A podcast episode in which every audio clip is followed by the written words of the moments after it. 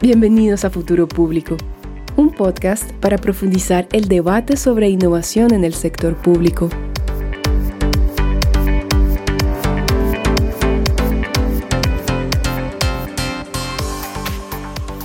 El rápido desarrollo tecnológico actual ofrece grandes oportunidades para transformar la manera en que el sector público interactúa con los ciudadanos y hace delivery de servicios públicos.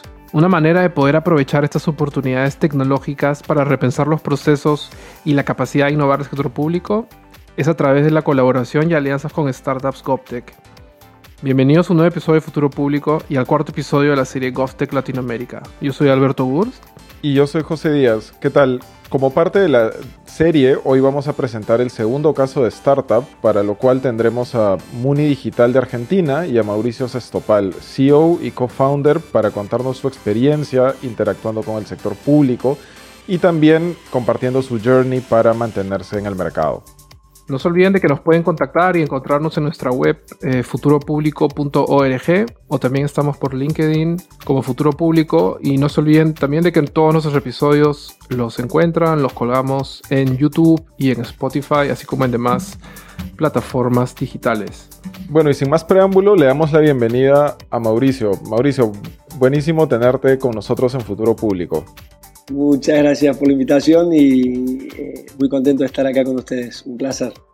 Bueno, para empezar, capaz nos puedes contar un poco sobre ti y sobre tu rol en eh, Muni Digital. Eh, bueno, yo soy un padre de familia, tengo dos hijas, estoy casado y, y, estoy en el mundo GovTech ya hace varios años. Mi profesión es la de abogado, a pesar de que todos me dicen ingeniero, pero de profesión elegí la abogacía que me dio eh, grandes herramientas, eh, sobre todo para construir eh, en lo público. Y, bueno, me encanta, me encanta lo que hago, tengo la suerte de trabajar haciendo lo que, lo que a uno le gusta hace muchos años y, me gusta crear, no es parte de, lo que junto a mi socio hacemos desde Muni Digital, que es crear y, mejorar la vida de los ciudadanos. eso es lo que hacemos en el día a día y yo disfruto.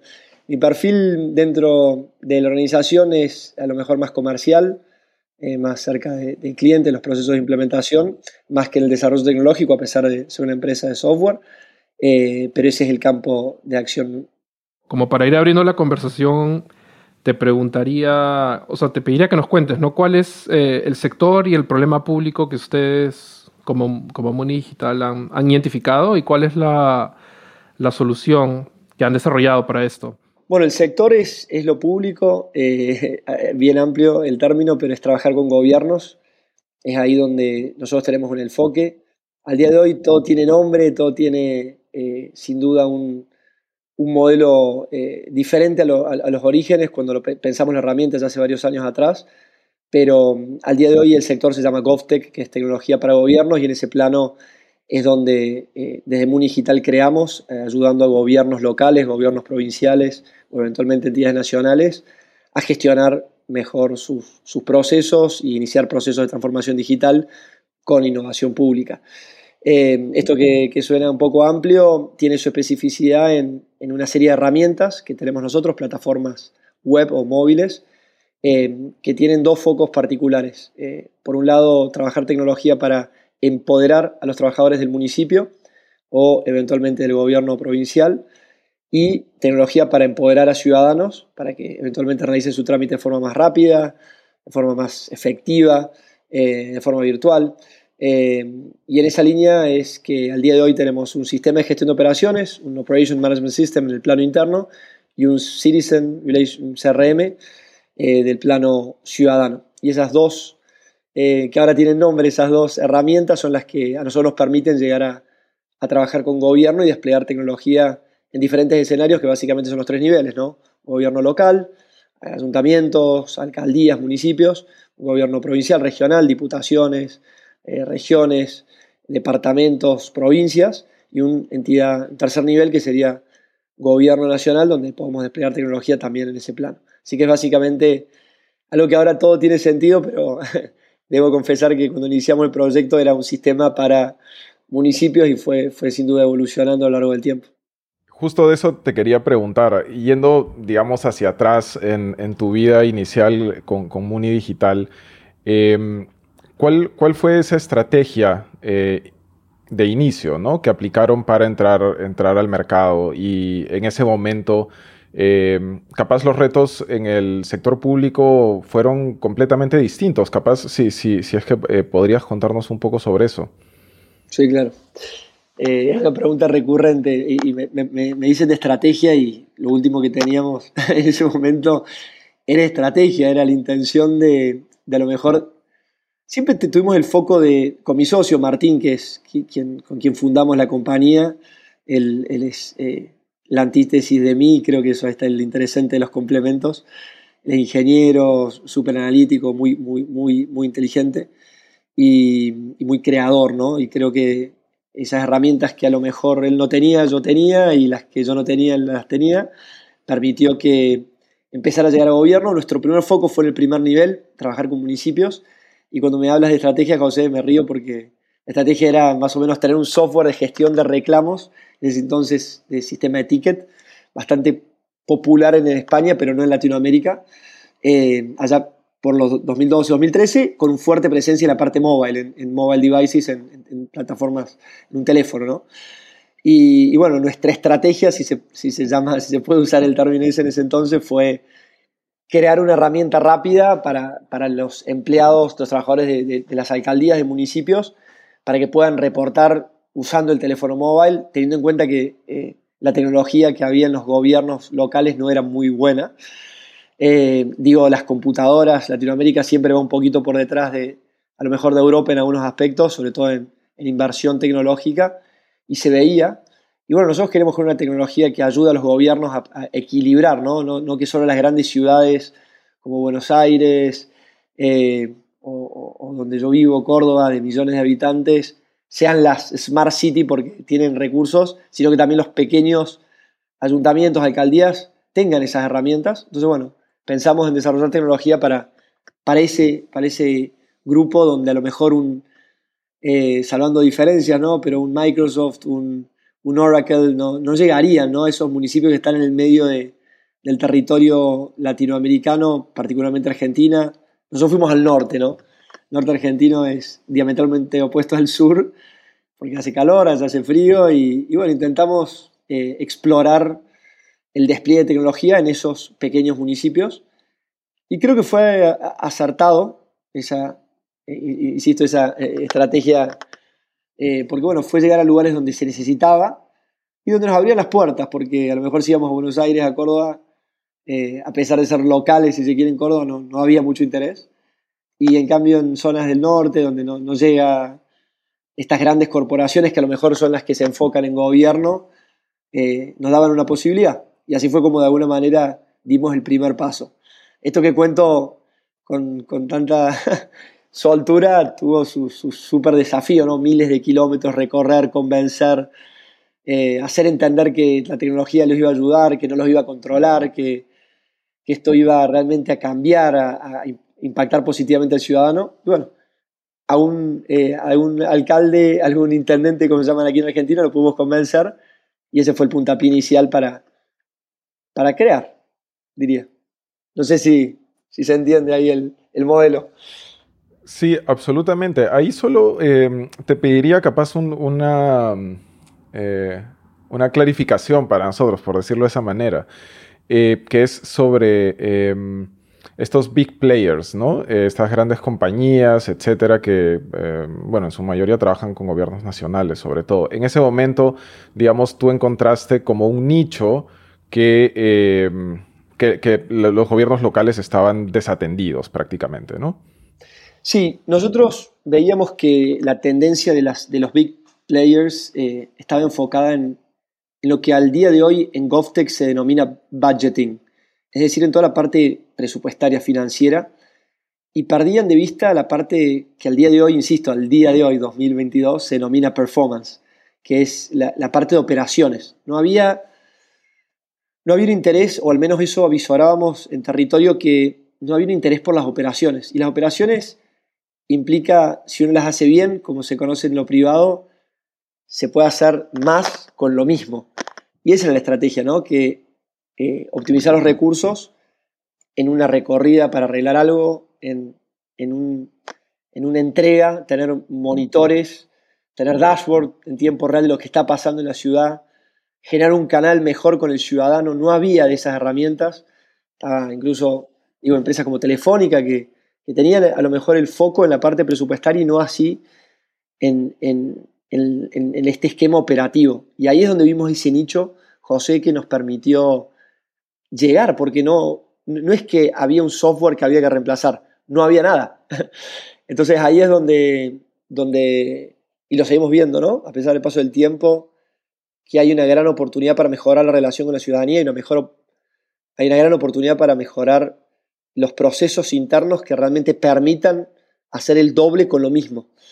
Y son muchas las pruebas que tenemos al día de hoy, muchos casos de éxito positivos, eh, de alcaldes que están logrando el doble con lo mismo.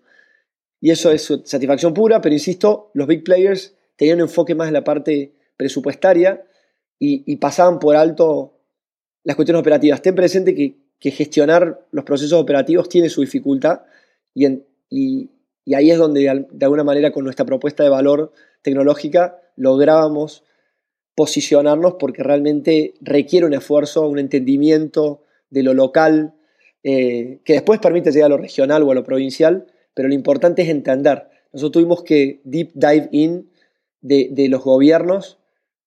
Personalmente, lo, puedo decir, recorrí mucho los, los eh, aquí se llaman el obrador, el, el, galpón, el corralón, que son los espacios donde está el perfil operativo con la maquinaria. Y ahí es donde ni Microsoft ni Telefónica va a enviar un, perfil. Y bueno, como y nos metimos ahí, en, el core, en, el, en un lugar complejo, eh, que tuvo muchas anécdotas, eh, pero ahí es donde vimos la, una, oportunidad, ¿sí? realmente abajo de la, de la típica pirámide de gobierno, ¿no? Tomándote un poco la, última oración que has hablado, eh, hemos estado hablando un poco de las oportunidades que ustedes vieron, pero quizás ahora podremos pasar un poco al, a lo que nosotros entenderíamos que es uno de los principales obstáculos o los dolores del GovTech, que es la contratación pública, ¿no? No sé si nos podrías eh, contar cómo ha sido su experiencia tratando de entender la contratación pública, tratando de de generar sus primeras ventas o, de generar esta relación contractual con el Estado como proveedor, por ejemplo. No, no sé si tienes ahí un par de retos mapeados o algunas experiencias concretas que te gustaría contar. Es concurrente la pregunta, siempre es eh, la contratación y por eso no hay más empresas en software dedicadas al gobierno porque está todo armado al revés, para que no, a pesar de dar una solución, eh, económicamente sustentable, que implique retornos de inversión, que sea pagable, que contribuya a generar valor, está armado para que no, no suceda. Ah, lamentablemente, eh, yo creo que, que, que sigue, persiste a pesar de los intentos de la compra e innovación pública, como tiene un mercado, eh, vemos esas posibilidades, pero realmente está, está al revés del mundo. y es lo que hace que, los gobiernos vayan tan lento. Ojalá que, que con el paso del tiempo eso cambie. Nosotros de a poquito fuimos entrando, nuestra herramienta era muy accesible. Entonces, eh, nuestra estrategia a lo mejor fue el pricing, ir con un, algo que, no requiera licitación incluso, que, sea, como es algo accesible para el municipio, es lo que cuesta a lo mejor pagar eh, una computadora en el año, eh, no necesitar pasar a lo mejor una, digo, no, no digo varias, eh, pasar por un proceso y bueno, así hay, hay métodos de contratación directa, como se conoce técnicamente, o contrato menor en España, o cada país tiene su, su modalidad, eh, ir, ir por esa vía para que puedan elegirnos con la, la, posibilidad de que el gobierno pueda decir no quiero y que a diferencia a lo mejor de las grandes corporaciones, compañías, no eh, no limitarlos en, no hacerlos rehenes de sus datos, que es algo muy común que vimos muchísimo en Latinoamérica. Empresas enormes que no podían dar de baja la plataforma porque eh, o no, no, querían, no pueden dejar de pagar porque eran, no eran dueños de sus propios datos. Inmun Digital es lo opuesto a ese mundo. donde los datos son del gobierno y el gobierno hace lo que quiere con los datos, porque los datos son de la ciudadanía, eh, a la cual están representando, y de alguna manera eh, nosotros tenemos que ser un canal, una herramienta para gestionar esos datos, y ahí es donde hicimos ese diferencial. Pero yendo al proceso de contratación, insisto, después ya uno a medida que fue evolucionando eh, y sumando tecnología y generando referencias, porque el problema para el startup es quién es Muni Digital. Ahora ya hay un nombre, ya hay historia, ya hay referencias, pero las primeras, para mí es donde realmente se debería ayudar más a las startups para darles esa chance, porque esa chance a lo mejor, a lo mejor, ¿no?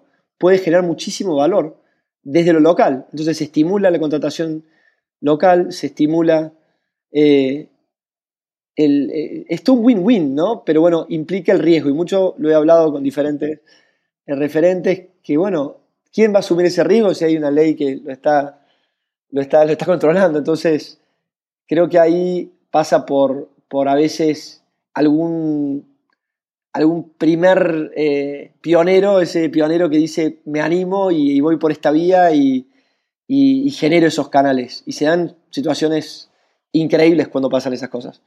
Pero insisto que para una empresa que quiere trabajar con gobierno, los primeros, las primeras contrataciones son las más difíciles eh, porque no hay referencia, no confían, las, las vías de licitación están para evitar que te contraten, no tienes ponderación, no tienes lo que se llama solvencia económica, no tienes nada. Entonces, eh, a lo mejor tiene tecnología, pero no. Entonces se da una suerte. Uno podría ponerse al otro lado, decir, ¿cómo voy a contratar a alguien que no es nadie? Pero muchas veces ante la necesidad que tienen los gobiernos y la necesidad de evolucionar, creo que es peor, sería, sería peor desestimarlo que, que darse la chance, ¿no? Como siempre decimos porque al día de hoy existen múltiples mecanismos para que los datos queden en resguardo, se protejan. Hay herramientas gratuitas que tienen los gobiernos para hacerse robustos en este punto, ¿no? Eh, y bueno, eso es un poco el, escenario en el proceso de contratación, pero sin duda que es un proceso difícil, lento, al día de hoy también es, es lento, uno llega con la solución y, parece que la contratación se, se, da al año y al año es otro problema, es como que llega, llega todo a destiempo y, Insisto, y, el problema es que la gente vive hoy y necesita respuestas hoy. Y, estamos haciendo, eh, si se quiere, digo, las herramientas que, brinda el gobierno son atemporales. Y ya me, y ya me empiezo a enojar. Ahí, Mauricio, eh, específicamente sobre el tema de contratación, eh, leyéndote un poco entre líneas, me, suena que a que el factor convencimiento para el primero, los primeros contratos, eh, es parte de ese proceso, ¿cierto? O sea, ese, esa, esas relaciones públicas, si lo quieres llamar así, o, o sea, como ir, estar en contacto con todo el mundo en el gobierno local, eh, para eh, o lanzar el primer contrato o acelerar la contratación en todo caso y, hacer que ya todo entre en marcha. Entonces, ¿tú, crees que eso lo podríamos considerar como, como parte del primer contrato, por decirlo así? Sin duda, y ahí te sumo un tema adicional que es la contracara para el proveedor o para el startup, que debes tener una herramienta testeable. O sea, no puedes ir con una idea, es fundamental, la demo, la famosa demo. La demo debe acreditar el, uso, o sea, que, la herramienta les va a dar, les va a servir. Eh, el programador, el, startup, el ingeniero, el, emprendedor no puede ir con una idea vaga o no puede ir con un sistema estanco. tiene que ir con algo, o sea, tiene que haber un trabajo previo. Eh, que luego se puede moldear y mejorar, pero nosotros, esa primera instancia fue muy responsable. Llegamos a, a un municipio ya con muchos años, literalmente, de desarrollo. Nosotros eh, arrancamos trabajando la idea en 2012-2013 y recién primeros proyectos llevaron dos años, 14, eh, 15 en, materializarse. ¿Por qué? Porque tuvimos que ir moldeando, o sea, era como cuando uno va a la universidad, al colegio y te bochan, ¿no? No pasábamos el, el primer nivel. Lo bueno es que uno puede irse a otro gobierno y a otra provincia y sos nuevo, entonces empezás de cero. Eh, creo que, que, requiere esa, esa, sin duda, esa contracara. La contracara del, del, emprendedor es llevar demo disponible para que se pruebe y digan, ok, te voy a dar una chance. Pero sí, el convencimiento es fundamental para que esto suceda, pero el convencimiento viene, eh, viene de la mano de una buena demo, diría, para complementar, José. O sea, acá em, quiero linkear un poco lo que, lo que mencionas eh, con el tema del financiamiento. Em, en las distintas etapas, desde, eh, digamos, antes del primer contrato, pero luego conforme ha ido evolucionando, em, ¿cómo ves tú las, las, rutas de financiamiento? ¿Cómo han sido? ¿Cómo son hoy? Eh, y, cuáles son esos como, como retos que en este momento están enfrentando igual? El, emprendedor GovTech diría que, que, tiene que tener todas las vías disponibles, o sea, tiene que tener un canal por vía, y, es fundamental que así lo sea, no, no, se puede casar con una vía. Poliamor en las vías de contratación. Eh, ¿Por qué? Porque, porque uno tiene que estar abierto a la oportunidad ¿sí? que da el gobierno. El gobierno tiene múltiples canales de contratación, puede levantar un... Al día de hoy se, se, hablan de los pilotos que están tan de moda. Eh, eh, bueno, esa es una vía, ¿no? La responsabilidad social empresaria. Nosotros tenemos varios proyectos en Perú que hemos generado valor en un gobierno a través de una empresa que está decidida a financiar proyectos eh, para mejorar la, calidad de vida de habitantes, ¿no? Entonces, esta es la responsabilidad siempre, la RC. Luego tenés los canales habituales con gobierno, desde una contratación directa, un proceso licitatorio. Eh, hay, múltiples vías de financiamiento, entonces uno tiene que estar activo y, entenderlas, ¿no? Porque cada una requiere un análisis pormenorizado de cómo llevarla a cabo y un entendimiento que a medida que pasa el tiempo no se va perfeccionando, sin duda, ¿no? Pero hay que estar listo para todas, diría que como máxima para, cualquier emprendedor que quiera trabajar con gobierno. Y sí es real que, y esto lo digo siempre, creo que nosotros hemos sido exitosos porque venimos haciendo lo mismo hace tiempo. Entonces, bueno, aprendimos de alguna manera, ¿no? De tanta prueba y error. Eh, y somos una empresa que piensa solo en gobierno, ¿no? No tenemos, eh, a lo mejor, esa, en ningún lado dice cliente, dice ciudadano, dice trabajador municipal. Nuestros labels en la plataforma están, nuestra web eh, es, el nombre de la compañía es pro gobierno, o sea, enfoque a gobierno. Entonces ese enfoque está muy alineado a, entender esas vías que tiene eh, de financiamiento cualquier gobierno. Y pensando en escalas mayores, en segundo o tercer nivel, hay mayores vías, ¿no? Incluso financiamiento extranjero, eh, hay diferentes organismos internacionales que promueven este tipo de contrataciones que, pero bueno, cada vía requiere un know-how, cada vía requiere tiempo, cada vía tiene sus tiempos también, ¿no? Entonces, si nos quedamos esperando a lo mejor a la vía internacional, puedes, recomiendo eh, seriamente sentarte, acuestas en una camilla y un tecito en mano y esperas a que corre el reloj, porque son vías extensas, ¿no? Eh, en, los tiempos. Y ahí es donde eh, se, dan estas dificultades, si quiere, para, el emprendedor. Por eso siempre sugiero todas las vías disponibles.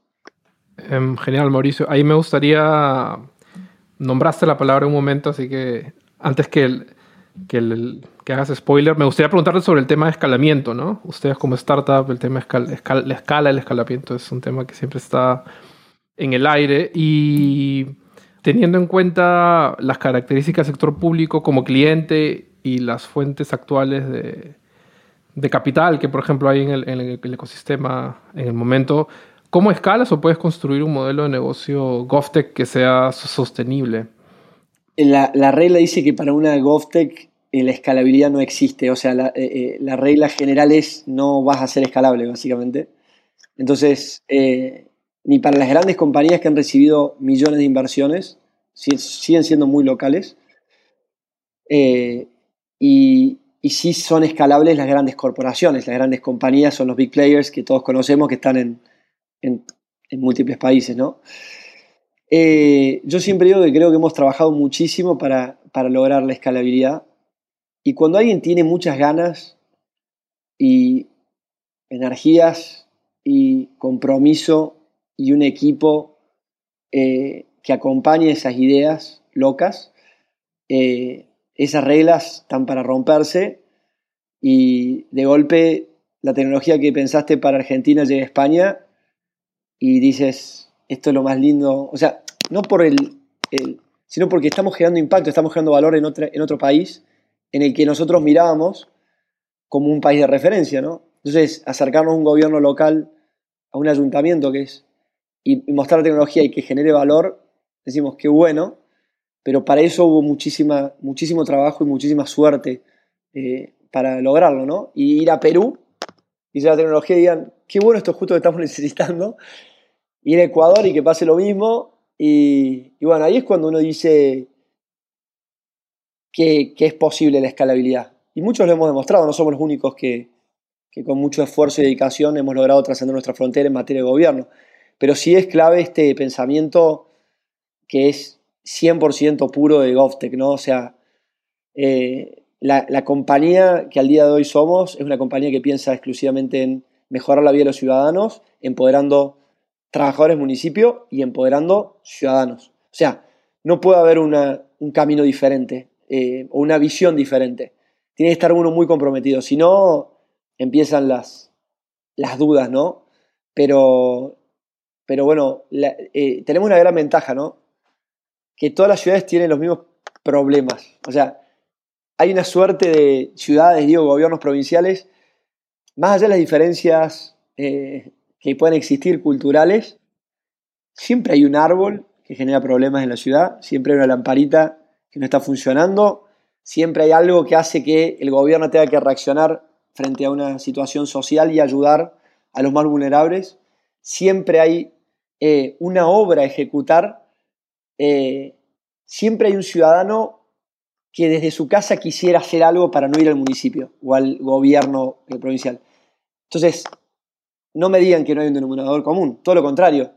Y cuando se da el escenario que todos los ciudadanos eh, empiezan a generar valor, ahí es donde, donde es más interesante la, la, ecuación, ¿no? No solamente el ciudadano generando problemas, sino el ciudadano todos queremos una mejor, una mejor ciudad, ¿no? Queremos vivir mejor, queremos que nuestros hijos vivan en un lugar más sustentable, eh, sostenible, eh, seguro. Bueno, son las necesidades que tiene Latinoamérica toda y ahora a medida que uno va conociendo, Europa también.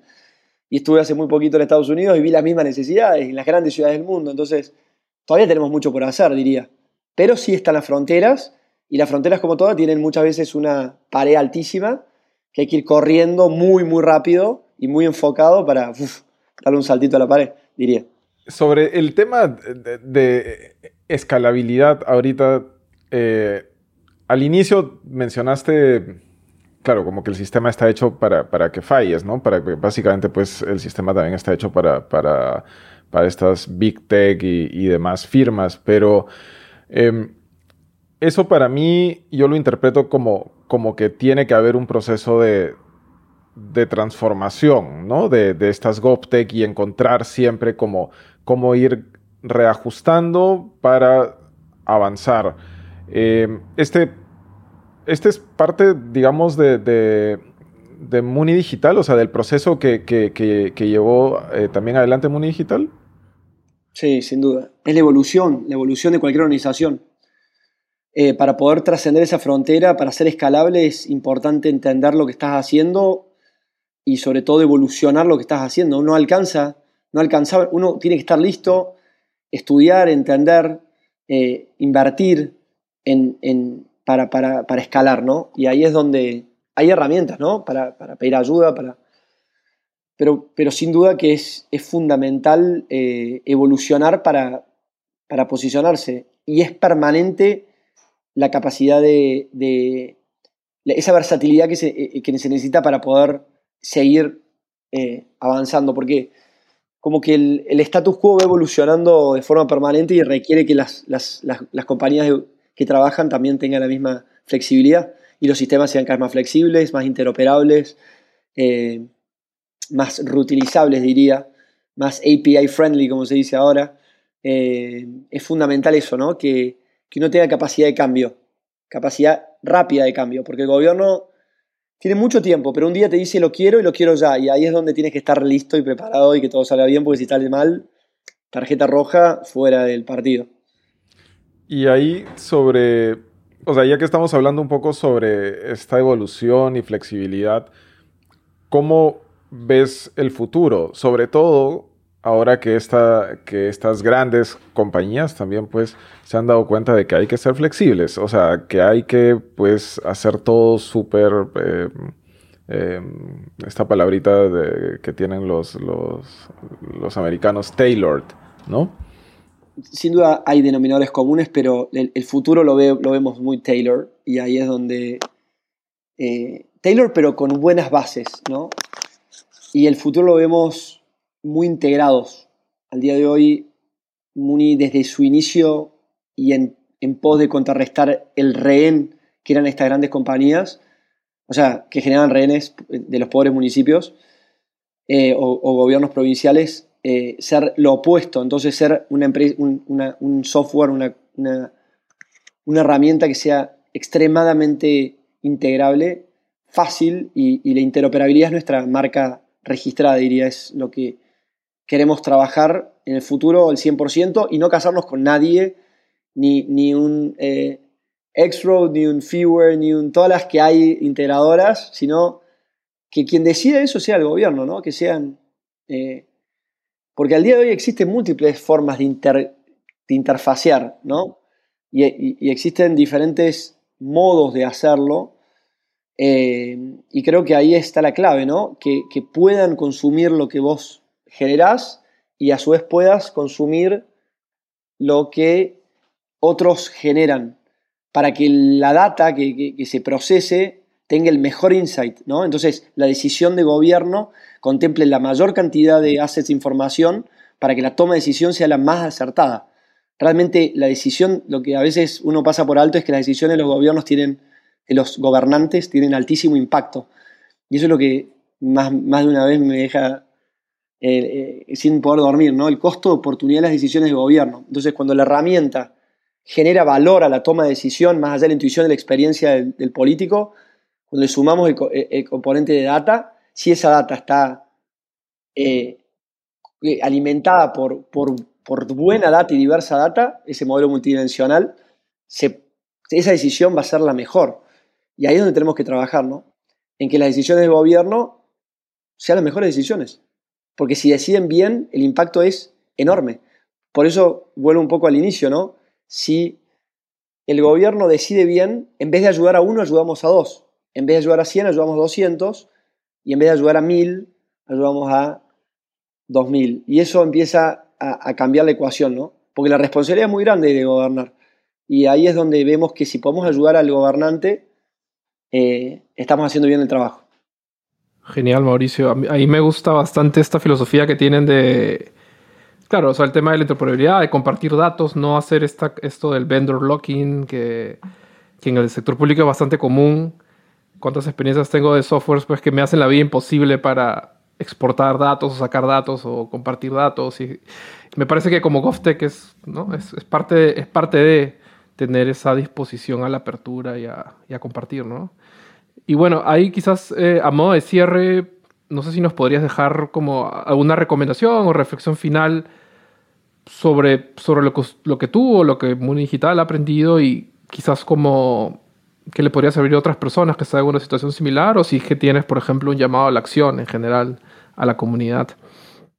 Bueno, creo que a lo largo de la charla les fui tirando estos, estos aprendizajes, ¿no? Ser, ser eh, puro GovTech, eh ser insistidor con gobierno, tener los canales de contratación todos disponibles, estudiarlos, tener una buena demo. Eh, pensar, insisto, siempre es pensar, pensar, pensar en gobierno exclusivamente, no, no, el software para private o el B2B o el B2C no es el equivalente al B2G. Eh, entonces, eh, más allá de eso y, entendiendo el impacto que, las soluciones de, de GovTech generan, yo diría que la, recomendación eh, a, a, otras empresas que quieren generar es que se animen, que no le tengan miedo al fallo, eh, que Muni hemos fallado más de una vez, pero si lo hemos hecho bajo eh, responsabilidad y, el cliente lo ha entendido y generando una buena comunicación se puede mejorar y evolucionar y, llegar a, vivir de esto, si se quiere, ¿no? Entonces, eh, creo que hay que tener esa, paciencia necesaria para, para, encontrar los tiempos que son los, los más tiranos en, en, la ecuación, porque da la sensación a veces que está todo ahí cerquita y después pasa un año y, y vos decís un año. Y bueno, hay seis cycles que son de dos semanas y otros de 14 meses. ¿Y cómo le explicás eso a un B2B o a un B2C? Bueno, en B2G esa es una regla que hay que entenderla. Por eso los funnels tienen que ser altos. Eh, pero creo que lo más lindo de, trabajar con gobierno es el impacto que uno genera. Ayer un alcalde de una linda ciudad no tan cercana de donde vivo me, llamó y me dijo, uno de los módulos que más utilizamos es el módulo de asistencia social, ¿no? donde usan grandes ciudades, ciudades de 6 millones de habitantes y ciudades de, de 4.000, y, es el mismo módulo, ¿no? Eh, y, me decía Mauricio, gracias al sistema, este año haciendo una comparativa interanual logramos duplicar la cantidad de asistencia siendo mucho más eh, efectivos y, eficientes en el proceso. Entonces, con la misma inversión, llegamos al doble de personas. Entonces, eso fue, ¿qué mejor que eso? Entonces, uno se va a dormir primero es como que, bueno, el trabajo que uno hizo tantos años da sus frutos, y no solo que el alcalde me paga contento, sino también que estamos haciendo un gran bien a la comunidad y, eh, y a su vez lo que, lo que hacemos lo documentamos, lo comunicamos y, lo y, ayudamos a convencer a otros por ese mismo camino. Puede ser de Munigital, puede ser con otra compañía, hay, hay más de un Munigital, pero eh, lo interesante es que ese, impacto que se genera es, o sea, a cualquier emprendedor, ingeniero en software, le tiene que dar ganas eh, generar ese tipo de valor. Ni hablar cuando sean situaciones ambientales, trabajamos mucho con el arbolado urbano, es algo que, nos, en toda ciudad, como les decía, hay un árbol y ahí es donde tenemos el compromiso, se, habla de plantar y nadie de cuidar, y bueno, nuestro enfoque está en cuidar, y, bueno, estamos monitoreando el huella de carbono, entonces ahí se dan si hay impacto. Y, bueno, qué mejor. Creo que sin duda que Martín y yo tenemos esa misma visión y, es parte de lo que nos gusta hacer, ¿no? Entonces diría que lo lindo del GovTech es lo que uno genera en su pequeña ciudad, donde yo vivo, usa Muni Digital y, me da muchísima satisfacción, que es la ciudad de Córdoba capital, una ciudad de 2 millones de habitantes, pero eh, lograr que eso llegue a otras ciudades y genere el mismo valor es, no debería haber otra decisión que trabajar con GovTech, básicamente. Genial, Mauricio, gracias. Muchas gracias Mauricio por compartir los aprendizajes y por dar todos estos tips que de seguro eh, le van a ser de utilidad e inspiración a los emprendedores eh, que buscan entrar al terreno GovTech. Sobre todo eh, viniendo de Muni Digital, que es el gran referente para las GovTech en Latinoamérica. Y bueno, con eso concluimos el episodio de hoy. No se olviden de que nos pueden encontrar en nuestra web futuropublico.org o nos pueden contactar por LinkedIn como Futuro Público. Todos nuestros episodios están subidos en YouTube, Spotify, así como en demás plataformas digitales. Y nada, gracias por escucharnos hasta este punto y cuídense. Un abrazo. Chao. Gracias, chao.